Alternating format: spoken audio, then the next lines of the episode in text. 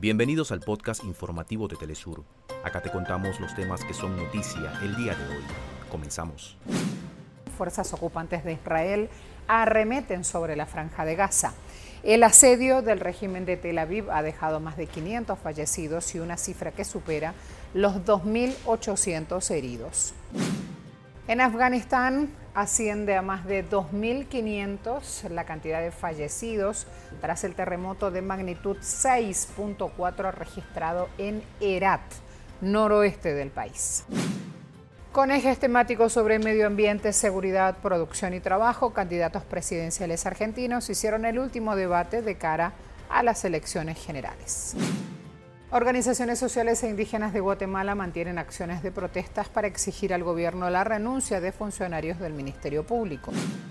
México obtuvo tres pases a París 2024 luego de su gran actuación en el Campeonato Mundial de Gimnasia Artística.